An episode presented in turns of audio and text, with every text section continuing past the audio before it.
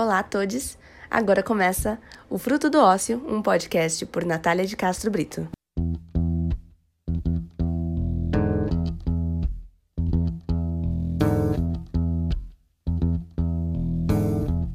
Voltando para os anos 90, nesse episódio vamos falar de uma banda ativista de Los Angeles que tocou pela primeira vez em 91 na sala de alguém.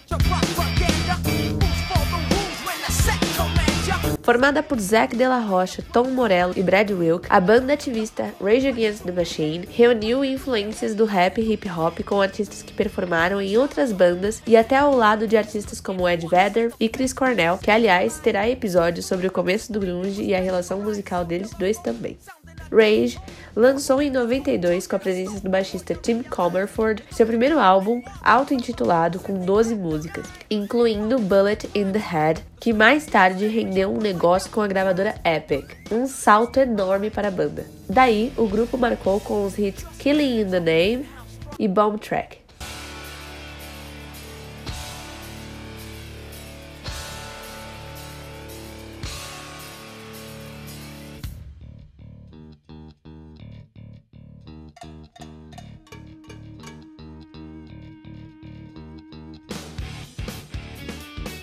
Depois de apresentações com Lollapalooza, shows beneficentes e declarações de apoio aos grupos como FAIR, que é um grupo de vigilância a mídias e desinformação de Nova York, a banda contradisse rumores de separação e retornou em 96 com o álbum Evil Empire, que marcou os top charts. A música Tire Me até ganhou o Grammy de Best Metal Performance.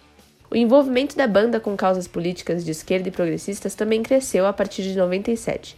Em 99, a banda já tinha título ativista atrelado. No mesmo ano, 99, o terceiro álbum, The Battle of Los Angeles, ganhou double platina e seu single Guerrilla Radio os deu um Grammy por Best Hard Rock Performance. Em outubro de 2000, após a banda performar fora de convenções dos partidos democratas e republicanos e o baixista Comerford ser preso após um MTV Video Music Awards, De La Rocha anunciou sua saída da banda, que vinha acompanhado de seu projeto solo, que rolava há alguns anos. Após o anúncio de saída de seu frontman, Morello, Wilkie Comerford formaram em 2001, junto com Chris Cornell, a banda Audio Slave que em 2002 marcou o sucesso.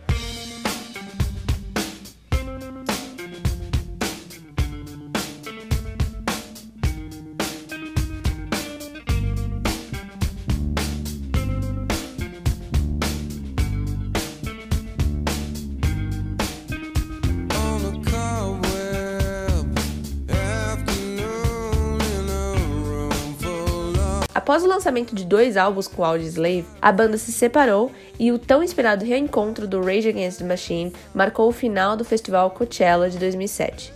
Somente em 2013 que a banda lançou seu álbum e com isso marcou novamente os charts. Em 2017, os artistas se juntaram a Chuck D e Be Real para formar o supergrupo Prophets of the Rage.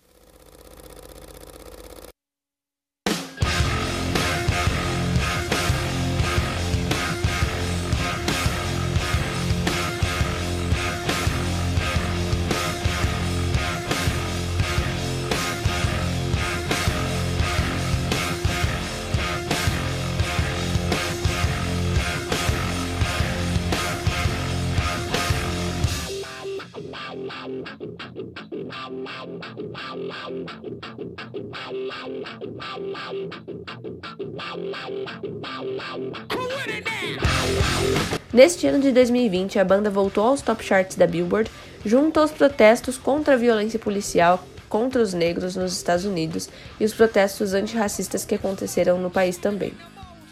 A banda também adiou sua turnê devido à atual situação de crise de saúde mundial.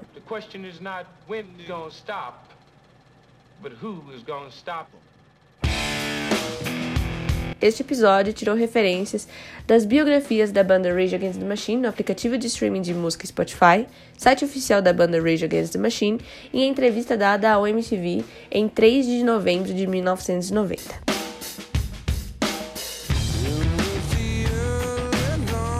Obrigada por se deliciar em mais um episódio desse podcast. Até a próxima. Tchau, tchau.